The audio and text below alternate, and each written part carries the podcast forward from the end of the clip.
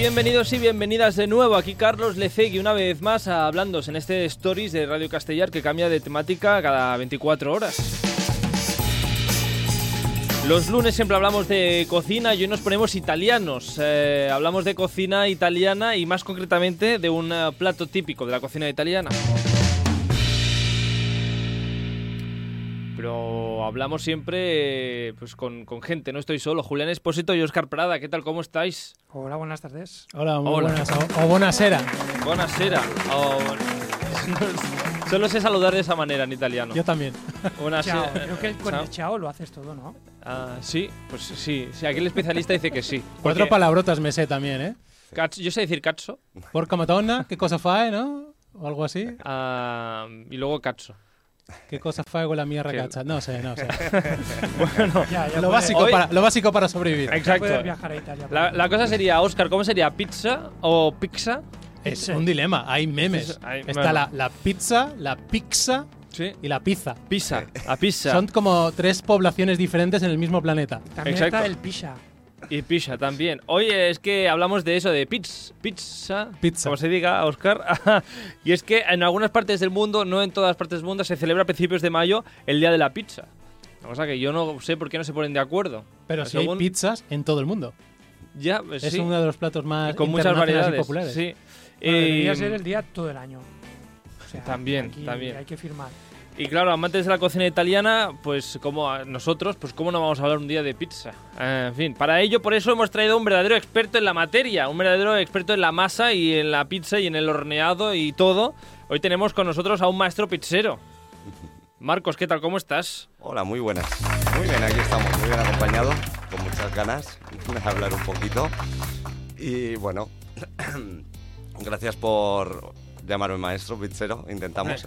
Hombre, aquí es que vamos a presentar a Marcos. Marcos es el jefazo de Bianco, una pizzería buenísima aquí en San Juan de Espí, que si no habéis ido, ya podéis ir. Vale la pena. aquí ir, vale la pena. Ah, Pues entonces Ah, me acuerdo de juro- otra palabra, el capo. Entonces, capo. El El capo, de las también. pizzas. El Es el capo de, la- de las pizzas. Juro que no nos han pagado para decir que Bianco está bueno, se lo decimos de verdad. No, no, No, es no, que la verdad es que es uno de los pocos sitios Sí. que cumple ese pequeño nicho de trabajo, digo, de negocio, del típico restaurante casero, porque en muchos sitios no la comida no es casera. Sí.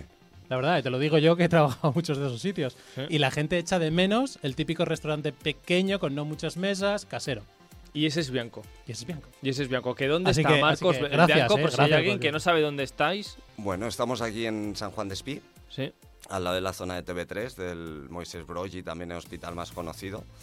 Y bueno, muy bien como han dicho, intentamos hacerlo todo lo más casero, lo más tradicional, lo más natural posible, algo que sea elaboración propia.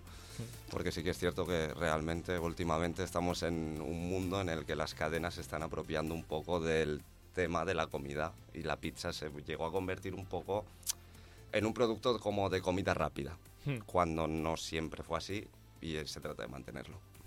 Estamos hoy grabando esto en los estudios de Radio de Espí. Estamos a nada, a tres calles de, de la pizzería Bianco. Ah, podemos haber ido allí para comer. No sé si hoy estabais abiertos, pero. No, hacemos No, tarde-noche a solo. Tarde-noche. Bueno, por eso no hemos ido, en realidad. Ah. Ah, bueno, ah, la primera pregunta eh, sobre pizzas es eh, obligada. Ah, ¿El secreto está en la masa, realmente, como decía la.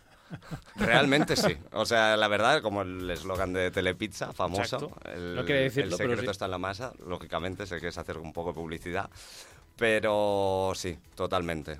O sea, lógicamente el ingrediente que le vayas a condimentar encima de la pizza cuenta por la calidad que puedas ponerle, pero al final lo que te da ese extra es, es la masa. Yo siempre lo he dicho.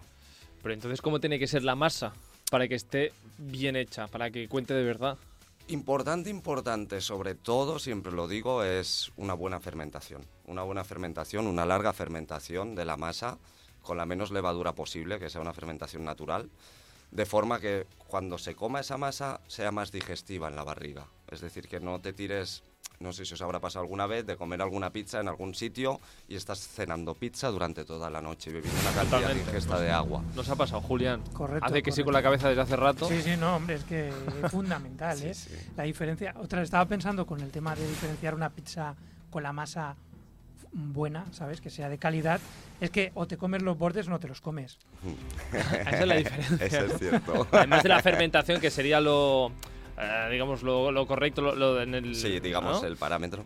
El, el parámetro, digamos, casero es si te comes los bordes. Exacto. Bueno, entonces, ¿qué comentabas? Estos eh, pizzas que se repiten es porque igual la fermentación... La fermentación es corta, son masas realizadas a lo mejor tanto industrialmente que han sido congeladas para llevar o han sido masas que realmente han estado hechas a las 6 de la tarde para empezar a servirlas a las 8 de la tarde. Son masas que no han llegado a fermentar lo suficiente. Está el mito de que dicen si comes el pan caliente recién hecho te crece en la barriga, etc. Eso es mentira, pues la levadura tiene unos ciertos niveles de, de cocción, en el punto que llega a cierta temperatura la levadura muere. O sea, es decir, una vez tú ya has cocinado, el producto acabado de cocinar ya no se te llena en la barriga. Pero bueno, sí que es cierto que te hace esa pesadez en la barriga debido a la fermentación totalmente. O sea, esa pesadez es la fermentación. Entonces, tú cuando haces las masas de las pizzas en el, en el restaurante, ¿cuánto...? Yo, yo voy y me pido una, una pizza. ¿Cuánto hace que esa masa mínimo, está hecha? Mínimo 72 horas. Tres días antes. O sea, que hoy, que hoy es lunes, estamos grabando esto un lunes. El viernes hice la masa de hoy. Ah, Exacto. pues sí que está bien fermentado, ¿no? Exacto. Normalmente es. No es 48, tanto. 24, es muy difícil. He llegado a intentar a las 90 horas. Se puede llegar, hay harinas que te lo permiten. Pero es muy difícil a nivel de producción de llegar a unas 90 horas de fermentación, llevar un cálculo muy preciso. Pero sí, las 72 horas yo creo que es un proceso perfecto y la verdad que te la deja bastante ligera, bastante aireada y muy correcta, la verdad. Pero, a ver, yo ah, ahora me pondré así como en plan ah, filosófico. ¿Cuál es tu historia, Marcos? ¿Tú cómo la sabes tanto de, de pizzas? ¿Esto te viene de, de pequeño, que ya hacías masas de pizzas o por lo menos, ah, no sé, algún Bueno, pasado...? mi familia siempre estuvo trabajando. Yo era un niño que con seis años iba a estudiar, llegaba a casa, no había nadie en casa, o sea, casi me, me aprendí a cocinar yo mismo. Siempre la cocina fue algo que me empezó a gustar mucho. Me dediqué a estudiar otro tema, como era diseño gráfico, pero los fines de semana, para pagarme los estudios, pues siempre trabajaba en la hostelería, era algo rápido. Llegué a trabajar en diseño gráfico en el Grupo Z, ahí en Partes del Vallés. Y los fines de semana igualmente seguía en un restaurante italiano, de una familia italiana. Y bueno, dejé al final lo que era el diseño gráfico, pues me tiraba más la hostelería. Y empecé con esta familia durante 13 años. Con una compartiendo familia que llevaba el restaurante. Tenían el restaurante. La verdad que yo no puedo decir nada. Como sicilianos fueron súper hospitalarios. Fueron uno más de, fui uno más de la familia realmente. Cada verano estaba en Italia, cada día comíamos juntos, con la nonna, con todo. Ellos me enseñaron un poco la base del producto italiano. La calidad, lo que era una burrata, lo que es la mozzarella, el tomate, la harina. Pero faltaba ese tecnicismo de saber un poco por qué se hacía cada cosa. Es decir, ellos seguían la receta de la abuela de toda la vida. Pues lleva harina, agua, sal, aceite y fuera. Y bueno, este restaurante a los 13 años se nos quedó pequeño realmente para vivir la gente que estábamos viviendo de él. Y yo decidí, bueno, pues volar por mi parte y montar mi propio restaurante. En esto, en ese proceso, justo venía un día en coche para casa y escuché por la radio a Jesús Marquina, no sé si lo conoceréis, Marquinetti, etc. Bueno, es, es el seleccionado español de pizzas. Es la selección Selección- española de pizzas. Hay una selección española de pizzas. Hay una ¿eh? selección española de pizzas, se puede buscar en Google y mirar, y es en Italia. Pues Los campeonatos ganados en Italia, ganaron seis campeonatos del mundo en Italia. Si lo googleáis, todo ahora, el ahora mundo entraremos. Acaba tu historia y luego entramos en el tema este de seleccionador de pizzas español que a mí me un poco loco. Bueno, pues la selección española ganó seis campeonatos del mundo de pizza, aparte de quedar segundos, y en el año 2013 tenía el récord de la pizza más larga del mundo, Guinness. O sea, un mundo. Total, yo me enteré y sí que nos enteramos que hacía cursos personalizados a niveles. Bueno, a todo esto me apunté. Estuve seis meses con él allí y bueno, aprendí muchísimo, muchísimo, muchísimo y esa fue mi trayectoria básicamente. Ya nos explicó la pizza desde otro punto y concepto. No te explica una receta, sino que bueno, yo me quedo un poco atontado porque en el momento que llegas allí te sentaba y ves que baja un proyector y dices, yo he venido aquí a hacer pizza. Y claro, empieza, ¿qué lleva la pizza? Agua, harina, sal, ¿vale? ¿Qué es el agua? Molécula de hidrógeno, oxígeno. Y claro, en ese momento Yo venía a hacer te pizzas sin una clase Exacto. de química, ¿no? Exacto, te descentra. Pues al final lo que te enseña son temperaturas, un poco de química de la harina y así tú acabas entendiendo cómo tienes que manipular ese producto dependiendo la zona que estés. Y fue una experiencia un poco muy bonita. Luego hice un examen y entré en la selección española de pizzeros, de los cuales somos 120 en toda España, únicos. Qué nivel, ¿eh? Qué nivel. ¿Qué te parece? Aquí al lado Aquí no hemos invitado a cualquiera. ¿eh? profesional, es que... Es que aquí Bueno. traemos a gente VIP. Claro, luego No. pruebas una de las pizzas y claro, se te queda la boca abierta porque es que Es que tiene... Están muy buenas las cosas como son. Yo no tenéis curiosidad por el tema de la selección de De española pizza. de pizzas, ah, de pizzeros. Si hay selección nacional de videojuegos, de pizzas me parece lo más normal del mundo. Sinceramente. A Hoy en ver, día, Eh, pero a ver, tú eres uno de los 120 y cuántos has dicho? 120. 120 españoles que están en esta selección de Ujú. pizzeros españoles. Exacto. Eh, ¿Qué, qué- qué hacéis? O sea, que esto para, para qué es? ¿Para competir en Olimpiadas de pizza? ¿Esto- No, esto cada año en Italia hacen un campeonato del mundo. Eh, bueno, aparte de hacer en varias zonas del mundo. O sea, realmente esto es lo que hablábamos. Hay varios tipos, como el Día Internacional de la Pizza, estamos hablando en este momento. Hay quien lo sitúa en febrero, hay quien lo sitúa en mayo, en marzo, depende. Pues bueno, lo mismo pasa. Se hacen campeonatos tanto en Italia como se hacen campeonatos en Nueva York, como se hacen campeonatos del mundo a nivel mundial. La selección española allí, bueno, mm, se hacen los campeonatos y llevamos todos una misma filosofía. Es decir, si el campeón de España eh, o la selección española presenta una pizza la cual ha ganado, cualquiera de la selección española puede llegar a, a hacer esa pizza en su negocio, a promocionarla, además. Esa es un poco la dinámica. En caso de que sea necesario, se nos precise de nosotros en algún de esto, también tenemos que estar a disponibilidad de ello. Ujú. Es únicamente un poco... Tú en este caso va, participas como, ah, digamos, entidad propia, como, como Marcos, o tú participas, eh, es decir, la pizza que presentas, ¿la decides tú solo o la decides en común con el resto de pizzeros españoles? Se hace en común. En mi negocio únicamente soy yo. No tengo nadie más. Realmente tampoco me puedo presentar a muchas, y aunque sigo en contacto con ellos, debido a que, bueno, llevar un negocio, estar de trabajador y a la vez es muy inviable el tiempo que disponemos de tal para disfrutar de otras cosas. Pero sí, luego es un mundo, la verdad. O sea, parece mentira. Igual que la alta cocina, realmente cuando te pones a hacer una pizza y a elaborar una pizza con diferente gente es un brainstorm de estos que le llamamos. Y son un conjunto de ideas y empiezas a probar, a probar, a probar y a lo mejor de la primera pizza que has hecho a la que sacas han pasado 20 pruebas. Y bueno, y sí que estamos en ese punto. ¿No se prueban cosas muy extrañas en estos concursos? ¿Hay una pizza rarísima que hayas visto? Hmm, Pizza rara, rara. O una técnica que se vaya fuera de lo normal, de lo tradicional. A ver, realmente las técnicas se cambiaron bastante y esa es un poco la filosofía de la selección española. El mirar de que la pizza no es un plato de comida rápida, sino que es un plato artesano en el cual tú puedes montar un buen plato como si fuera un plato de presentación de comida encima de una pizza, con diferentes tiempos de cocción, con diferentes ingredientes y demás. Pizzas extrañas que haya visto mucha. He llegado a ver desde la pizza con kiwi, y que eso ya decíamos la de piña, vale, pero pizza con kiwi era como, ni siquiera la he probado. La verdad, no me he atrevido. Pero bueno, hay cosas que se han visto muy raras, la verdad. Pero a veces esas cosas raras surgen, surgen buen efecto y salen buenas. Muchos de los platos en cocina salen de errores, que digo yo. Son errores Yo que siempre he dicho que de todas las innovaciones siempre hay una resaca al cabo de décadas, también puede ser, y se normaliza algo. Entonces se normaliza usar una herramienta, una técnica, un producto. Entonces dicen, nadie iba a pensar que, que la gente iba a usar cherries de color amarillo. Y luego vas a cualquier restaurante, el más tonto, tiene cherries tricolores. ¿Sabes? Claro, porque estoy pensando, la, la calzone, ¿oficialmente es una pizza o pizza ha de ser al descubierto? No, no tiene por qué. Al final sigue siendo una pizza de diferentes tipologías. Es como la pizza. Tenemos tanto la pizza romana, que habrá quien le guste más, como la pizza napolitana. Y luego dentro de esto pues hay las variantes. Un poco el calzone sería una variante de pizza, pero sigue siendo una pizza a nivel cerrado. Opiniones, gustos. Para mí siempre sigue siendo una pizza porque está usando una masa. No deja de ser el mismo producto, simplemente doblado y cocinado. Que la cocción en el horno queda diferente porque queda como más hecha al vapor internamente y no queda tan cocinado como si le da el fuego directo. Pero sigue siendo, sigue siendo pizza.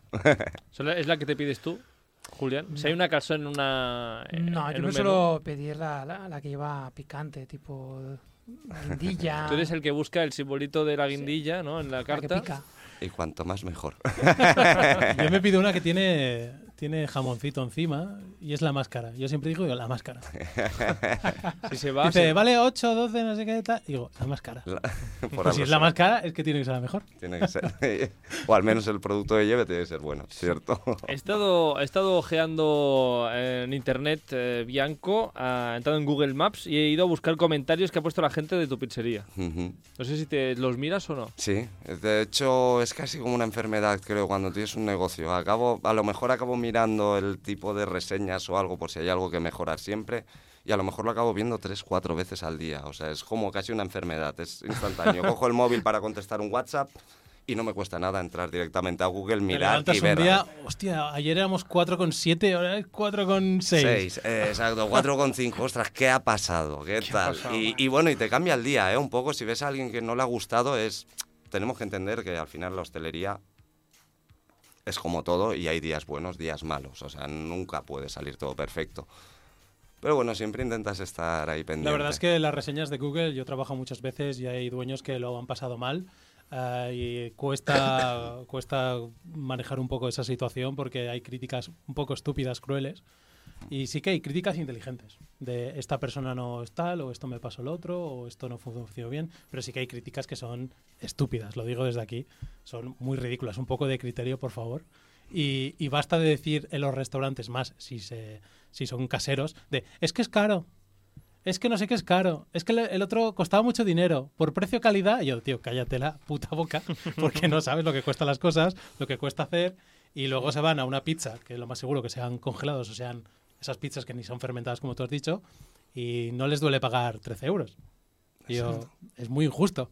Así que lo siento, hecho- Google, pero hizo un mal trabajo. De hecho, de hecho justamente uno de los comentarios eh, pone, si estás buscando un restaurante italiano o pizzería por la zona, esta es la mejor opción. Pizzas variadas, de autor, con unos sabores y calidades del producto que hacen de la pizza desaparecer del plato en un momento. Am, justamente aquí estaba lo de la calidad del producto. Exacto. No, ya, ya, ya en los comentarios te lo ponen. Marco. Es de agradecer, sí, realmente no tengo mucha queja. Realmente tenemos un 4,6, si mal no voy en Google, que es como un poco una locura. Mucha gente que está en el sector, sea de hostelería o no, te lo dice, te pregunta, dice, ¿cómo de 600 esto y es- pico opiniones pregu- tienes un 4,6? O sea, es muy difícil mantener esa media. ¿Os lo preguntáis? O sea, cuando te Sí. encuentras con otro, ¿tú, tú qué nota llevas? Yo un- un cuatro y medio, hay un Hay cuatro otra seis. selección. Es sí, que sí, no, hay- es una... Es que hay gente que se mete en Google y busca las- los restaurantes por esas reseñas. Sí, Exacto. efectivamente. Aunque yo lo que hago mirar es mucho los comentarios, tam- Hmm. Discriminando a aquellos, como tú has dicho, Sí, sí, son eh, que, que- ridículos. que son ridículos, ¿no? Eh, eh, Y calidad, si precio, un, no y sé si qué, un día, lo que dices, la gente está cansada o tarda un poco más o un algo que no era o lo que sea, pues hay que ser, hay que tolerar. Si vas muchas veces y ocurre siempre el mismo fallo, Exacto. sí que tienes que decírselo al jefe, o sea, al dueño o al encargado, lo que sea. Lo que sea. Es básico.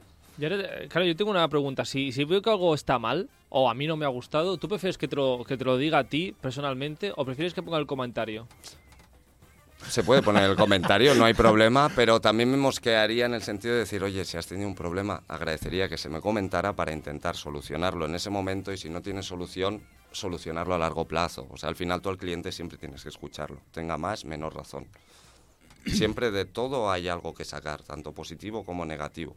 Y todo lo que sea por aprender es bueno, o sea, sea una crítica positiva, tanto negativa. Al final creo que de todo tenemos que aprender. Pero bueno, eso va un poco con los años, ¿no? Pues creo yo. Se va aprendiendo, se va aprendiendo. He buscado una información que se la tengo que decir. Adelante. Mm. La gente se queja del precio de las pizzas. Exacto. Que vas a Barcelona y una pizza congelada te la clavan a 15 euros. Es muy cruel, ¿no? Y en sitios como el tuyo, no sé, la pizza más económica, una margarita, La margarita son 10 euros 10 euros, me aproximadamente. parece regalado. En Castellón hay un sitio, yo soy de allí, Mm. que hacen pizzas también muy buenas, muy tradicional, el etrusco, la verdad que... Y es de leña. Y valen 8 y 12 euros las pizzas, la verdad. Pero hay una pizza que vale 12.000 dólares. Sí, la que les La echan. pizza más cara del mundo... Ah, en el mundo. Se crea en Castellón. Digo, joder, en Castellón. No, no, en Castellón pizza. no hay nada caro. La verdad, lo siento. Porque lleva Vale, oro. 12.000 Lleva oro, dólares sí. y está ela- elaborada con caviar, langosta y Ah, trufa blanca. vale. Exacto. ¿Eso Es- es posible? A ver, es posible. Puede ¿Vienen tener un precio... supermodelos a, Mm, a traerte la pizza? No, ni tampoco haría esa pizza. Yo siempre ¿Cierran digo, el restaurante para ti? Hombre, yo creo que si alguien va a pagar por una pizza 12.000 euros, es que menos, ¿no? Que tener restaurante a ¿Te tiran trocitos de burrata cuando, cuando te la traen? La pregunta sería, ¿es necesario? Para nada. Para Se nada. O sea, por mucho de- que le pongan lo que ha dicho, caviar, trufa blanca, sí que son productos caros. Pero aún así, igualmente. O sea, estamos rozando Sí. un poco lo elitista, que es a lo que vamos. Además, ya. si la masa no está bien fermentada, Es que lo de la masa tiene razón, porque yo trabajé hace hubo una época que me gustó el trabajo, pero era eh, duele decírtelo la cara de aquí delantemente, Mm. pero he sido un buen cocinero, he estado en sitios de churrosets, he estado en sitios mejores, peores, pero si una si época has me sido un buen cocinero, se tiene que decir. Sí, Pero sí, por claro. supuesto. Pero también estuve en un sitio que gestionaba franquicia de cocina, todo era todo producto congelado. Sí. ¿De acuerdo? Eh, Me lo pasé muy bien, me gustó, fui jefe de cocina, todo muy bien. Y las pizzas venían congeladas, eran con una especie de masa de pan raro. El resultado era Bueno. bastante aceptable y bueno, y el cliente le gustaba. Exacto. Pero me dolía decir que eso eran pizzas. Porque no eran pizzas. A ver, también hay que quitar un poco el mito actualmente de que el producto congelado es malo. ¿A qué me refiero? No, no es malo, eh, las cosas como son. Exacto, si está bien hecho y está ultra congelado y demás, al revés, estás manteniendo esa, esa calidad. Pero duele de llamar eso pizza. Es como No. coger una barra de pan, pan pizza, toma una pizza. Sí. No. Bueno, son la- actualmente les llaman pinzas, si mal no voy, pinzas romana. La traen, que vienen congeladas, que vienen hechas, y el resultado no es malo, es lo que hablamos. Estamos hablando de un resultado bastante bueno. Es muy viable que alguien haga una masa de pizza muy buena y sepa ultracongelarla en el tiempo para poderla comercializar a nivel así. O sea, no es nada malo. Mm, También miro un proveedor muy interesante en Italia, no sé cómo se llama, Jimo, Homo o algo así. Eran pizzas caseras, Mm. pero caseras de verdad, como cualquier otro puto restaurante que lo hacía, y eran congeladas. Y tenían muy buena pinta. Costaban una media de 5, no, 8 euros por pizza congelada. Sí. Y era, era una pasada. Yo digo, eso también es una forma bastante viable de, no sé, me parece buena idea en cierto modo, ¿no? Sí, por supuesto. Por supuesto. De que la gente tenga esa opción en casa siempre de comer una pizza más buena, más saludable, de una forma congelada. Por eso decía, estamos también machacando mucho al congelado, digo, y si es congelado de calidad, es diferente, es otra En el sitio de las pizzas que eran, eran congeladas, que no tenían nada de especial Mm. y tal, el precio lo decía todo. Eran pizzas que costaban como 3,80 euros la pizza. Ostras. Eso me parece justo. Pero lo que no me parece justo es que en Barcelona te quieran cobrar 15 euros por una pizza. Congelada. Y no eh, es bueno. Por una margarita, un tal, no. yo lo he visto en sitios. Tú antes has dicho que no te gusta la pizza con kiwi, pues tendrás que, que enfadarte como los japoneses. Sí. Porque en algunos lugares de Japón ofrecen pizzas con ingredientes como mayonesa, patatas fritas, incluso kiwi o melocotón. Bueno, Bueno, pero la de Le patatas... declaramos la guerra a Japón. No, la de patatas fritas es muy típica en Italia también y si no la habéis probado, ¿Tú os la una? aconsejo probar. Yo tengo una que le pongo crujiente de patata, Crujiente de Sí. patatas. Sí. que es muy parecido. ahí. Pero Ah, sí que hay quien y me- hace la patata frita, le pone el tomate, la mozzarella encima y se hace en el horno, No está ¿vale? mal, ¿eh? Es que- Y ojo, os lo digo, probarla porque está buena. Incluso una locura tipo así, la pizza de patatas chips. Patatas chips. o sea, una tontería. Y le pones cuatro anchoas, ajito, perejil y unas olivas y es como pegarte un vermut en una pizza. ¿Estás como- casado? ¿Estás casado? ¿Tienes pareja? No me da tiempo para ello. Estoy, estoy, No sé si eh, fue Carlos entiendo Nos está seduciendo a todos. Sí. En, Ta- en Tarragona, ¿no? En una pizzería que habíamos probado la patata brava, es que llevaba la pizza como tipo Puede patata ser, brava, puede ser. Yo no la recuerdo. con salsita y las Mm. patatitas, como has dicho y tal. y- No, no, a ver. O sea, ideas locas ahí. claro. Antiguamente la cocina sí que era sota caballo rey. Tenías una receta y si salías de esa receta ya no estaba bien. Gracias al tiempo ha ido pasando y la cocina se ha convertido en algo que puedes innovar perfectamente, como si no hubiera un patrón marcado de esta receta es así, si no es así no es esta receta, no, ya no ocurre eso. Entonces eso es una parte buena que tenemos de todo, yo En- creo. En la carta de- del Bianco, del restaurante Bianco, pizzería Bianco, cu- ¿qué pizza llama la atención? Así llamando, pues ya que decías esto de las patatas A fritas. diferencia fue esa de la patata que estamos hablando, pero a diferencia, mucha diferencia. Sí que es cierto que ganamos el campeonato del Bajo Llobregat con ella. Y la verdad que a diferencia, ¿eh? pero a mucha diferencia, es la pizza más cara y es la pizza muchísimo más vendida que tengo en la pizzería desde que en el 2014 la inventamos. Es una pasada. Lleva una lleva- base de trufa, lleva foie fresco, lleva jamón ibérico de bellota, lleva una reducción de vino, lleva huevos de codorniz y mm, y rúcula. Esa es la que yo me pido siempre. La estelata. sí. Esa es la buena. Esa es la mía. Esta es la que nos hace Esta- tener un orgasmo pequeño. Esa, esa pizza es diferente, sí que para el italiano te dirá excesivos ingredientes. De hecho, el jurado en su día me dijo, no sabíamos si probarla. Porque claro, para un italiano la pizza perfecta a lo más tiene cuatro ingredientes. Contando ya el tomate y mozzarella o la base y la mozzarella. Pues eso nos quedan dos ingredientes solo para improvisar. Exacto, un poco así. Pero bueno, al final la probaron y es lo que le digo, digo, hay que cambiar un poco la, la mentalidad. O sea, una pizza puede llevar mucho ingrediente, pero siempre y cuando si se pone en su justo punto, no tiene que sobrepasar un sabor al otro. Como ellos es la idea de no meter tantos. Entonces esta pizza salió un poco así y la verdad que es una pasada. Esa y la de solomillo con foie, pero esa la tengo ahora. Basta, basta ya, por favor. Solomillo con foie. Ah, Qué bueno. mira, justamente otro eh, he investigado también ma- más, comentarios que, que han puesto aquí en Google Maps. Una maravilla, dicen. Las pizzas espectaculares, la masa y los ingredientes ah, han ganado premios. Y los postres que también dicen que están muy ricos, que han sido todo un grato descubrimiento. ¿Qué premios son los que has ganado, Marcos?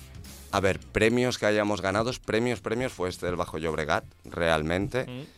Y luego con la selección española, así que entrar en la selección española, aunque hagas el curso y demás, tienes que hacer un examen previo con una pizza gourmet, la cual tiene que ser aceptada, si no, no entras en la selección. Y tenemos esa también. Luego tenemos la campeona de España del año 2014, que es la Matanza, que esa creo que es única, ya lo dice todo su nombre, es una pizza muy cargada, con toda la carne magra del cerdo hecha en una, esta es de la sección española. ¿Y qué más tenemos puesta? La Bianco, que es la de salmón, que esa fue la que nos hizo entrar a nosotros en la selección española. ¿Salmón a secas? ¿Solo No, salmón? eh, lleva una base de crema de quesos, lleva salmón ahumado, lleva ricota, alcaparras, lleva aguacate, eneldo, una mezcla de miel y mostaza que la hacemos nosotros y la y el sésamo y ya está. Y sésamo. Y ya está. Hasta- ya está, sí. Para mí es una pizza simple. Sí que es cierto también, como decíamos, que son pizzas que aunque suene raro, son pizzas que llevan, por ejemplo, la estelata esta de los huevos lleva tres tipos de cocción. Yo la meto en el horno a una temperatura, la cocino, la saco, se le añaden los huevos de codorniz, se pone a otra temperatura para que el huevo no quede demasiado seco y explote cuando la comas. Una vez a la salida se le añade el jamón. O sea, es un poco, lo mismo pasa con la de salmón. Sí, tenemos como la mentalidad de que la pizza se mete al horno y ya, Todo ingrediente al horno y fuera. para adelante. Y no. No, yo siempre digo, muchos sitios te ponen las anchoas en el horno y digo, cuando te ponen la anchoa en el horno es que mucha calidad de anchoa no es. Porque para mí te, te sube la sal eso mucho, pero bueno, ya va a gusto. Ah, ¿Tenéis alguna duda de la La- cocción de las ¿La pizzas? pizza es de Nápoles? Buah, ahí entramos, no, es que si empiezo a hablar un poquillo a lo mejor los italianos me matan. ¿no? La pizza de hecho no es ni italiana realmente, el ¿Cómo? inicio de la pizza, ¿no? No, no, no. Es que no. no, sa- no sabemos nada. Por eso digo, digo, a lo mejor me No matan. sabemos nada. Sí que es cierto que la perfección y el producto al final ha sido de ellos. Pero la primera pizza, si mal no voy, es turca. Es turca. Madre mía. Y bueno, de hecho fue Marco Polo que se fue a, a Oriente y cuando vino fue cuando le hizo la pizza a la Margarita, que es la clásica, se la hizo a la reina Margarita de Saboya. Mm. Y bueno, fue porque la reina le pidió que hiciera una pizza o un plato con los colores de la bandera de Italia. Lógicamente, la margarita es el tomate, que es el rojo, el blanco de la mozzarella y el verde de la albahaca, dando así el, el nombre a la pizza margarita, que fue en honor a, a la reina Margarita de Saboya. Y bueno, ahí ya hay muchas cosas. Hay quien te dice que el inicio de la pizza es egipcio, que... mm, pero bueno, napolitana. Cada zona de Italia tiene un tipo de pizza diferente. O sea, la napolitana sí que fue la cuna. En Barcelona he visto muchas pizzas y creo que son, no soy un experto, pero son muy napolitanas. La mayoría, el ¿Qué- 80%. ¿Qué tiene ¿Verdad la que sí? napolitana que distingue a otras? O sea, que, que- o sea, Aquí sí, ya- a, a grandes rasgos. A ¿qué- grandes rasgos, entramos en un mundo un poco, se puede entrar en un mundo muy amplio porque es un tema de cuestión de harinas directamente, de química de la harina. Una pizza napolitana siempre lleva una hidratación más alta que lo que es una pizza romana.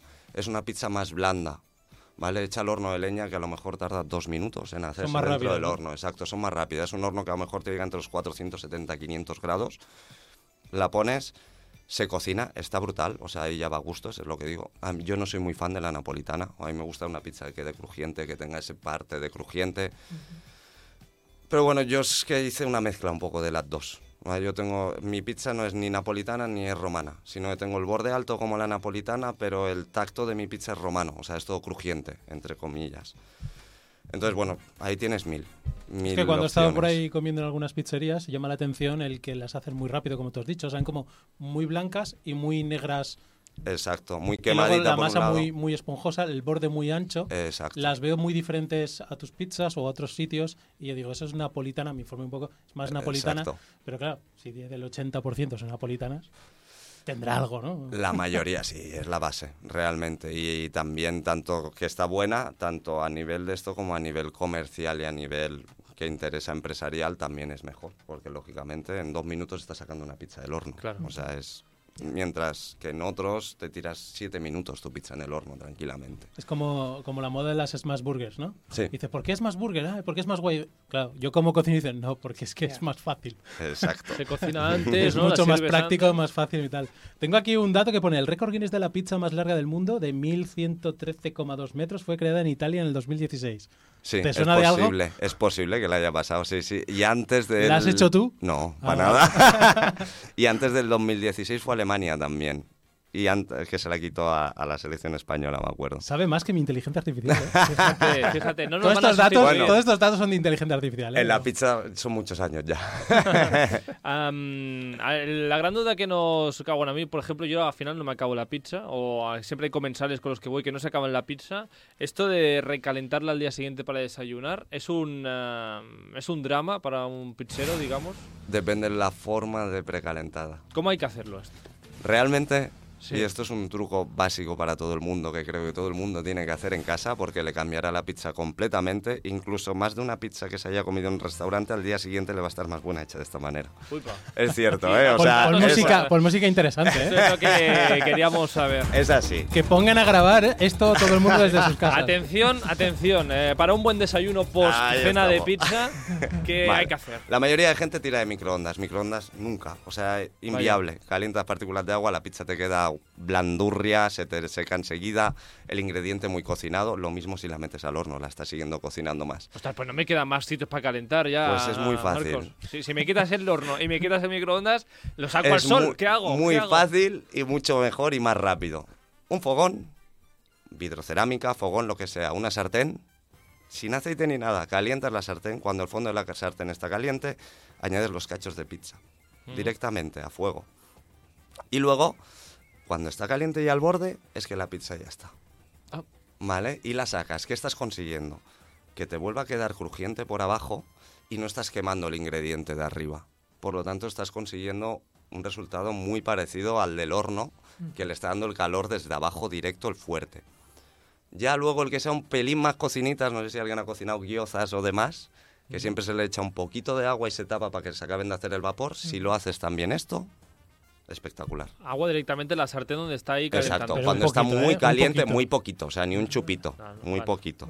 Cuando está muy caliente ya, que está caliente, caliente, le echas ese poquito de agua y tapas la sartén con las pizzas. Que haga el vapor y lo sacas y ya está. Mira lo concentrado que está Julián, ¿eh? Esto me Eh. recuerda. Es que Julián estaba apuntando casi con un papel. El truquillo yo lo, no, no se me había ocurrido. Yo la- en la tostadora le, le pongo, ¿sabes? La tostadora, pues arriba Sí. sale el calor para arriba, ¿no? O sea, no solamente es para que te esté dentro a los lados. Hay unos cacharritos que, que hacen un soporte, entonces yo ahí ponía la pizza Exacto. y le daba y quedaba crujientita y tal, quedaba Eh, exacto. Eh, y luego esto es lo que has comentado de la sartén, me ha recordado que hay muchas recetas que están haciendo pizzas en sartén. Sí, muchas. O es otro estilo de pizza, en Sicilia sobre todo. En Sicilia la pizza también es lo que hablamos, está napolitana, cada zona de Italia tiene su propia tradición, tanto de pizza, de comida, aunque todas sean la misma base, ya tanto en pizza como en pastas, como en ensaladas, lo que sea. Y en Sicilia sobre todo sí que he visto yo mucho que la pizza la generan en bandejas, bandejas que son como si fueran sartenes, a la cual se le echa aceite, de hecho en la primera pizzería que yo estuve era así. Teníamos la sartén, echábamos el aceite, no tenía agujeros ni nada, era como hacerla en sartén y se inyectaba ahí. Queda una pizza como más frita, más crujiente y está muy buena. Incluso os aconsejaría una buena masa. Yo antes lo hacía, pasa, me iba mucho follón. Una buena masa cortada a cuadraditos y en una freidora con aceite y freír la masa de pan. Espectacular. Bueno, eso, eso hacen, lo hacen en Dublín, algo parecido con la pizza mala que la rebozan, ¿no? Y la fríen. Exacto. Claro, Y mira. las chocolatinas también. También. Sí, también el. Mars. ¿Has probado, Así están. ¿Has probado el Twix rebozado? Yo apruebo esas Eh, cosas. Sí, yo también las pruebo. Es, es una Tuve un bomba. jefe, cocino, un jefe de cocina que era de allí y que Dios lo bendiga. Oye, tengo que decir un dato que me llamó la atención. Estás y- con... Sí, sí, es que mi inteligencia artificial va a tope. Dice, la pizza es tan popular que incluso se ha llegado a llevar al espacio. En 2001, la NASA, no, no aquí, no, no una fábrica aquí al lado, Sí, no. la NASA envió una pizza a bordo a la, estación, a la, a la estación espacial.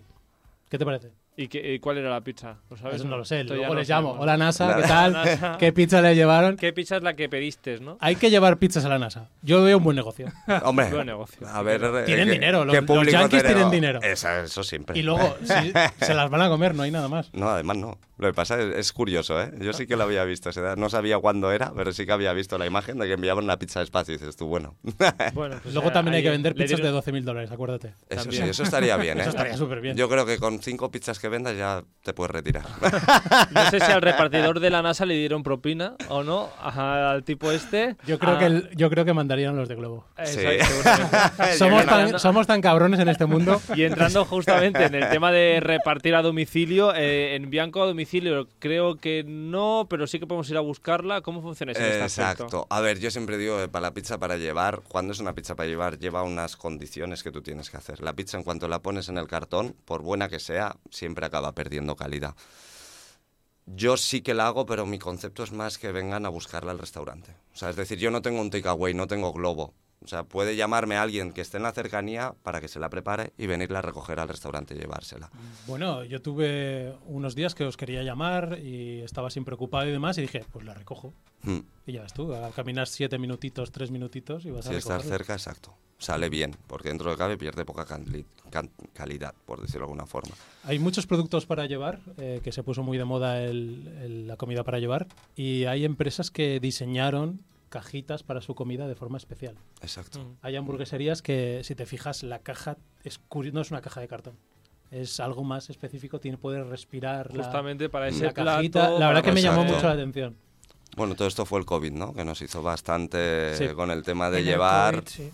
Se hicieron muchas empresas, que es lo que digo, el COVID fue mal por una zona y fue bien para otras cosas, ¿sabes? Porque se innovaron muchas cosas realmente, tanto en el mundo de la hostelería como en otros mundos. Y esto de llevar es muy curioso porque sí. Muy interesante ese tema.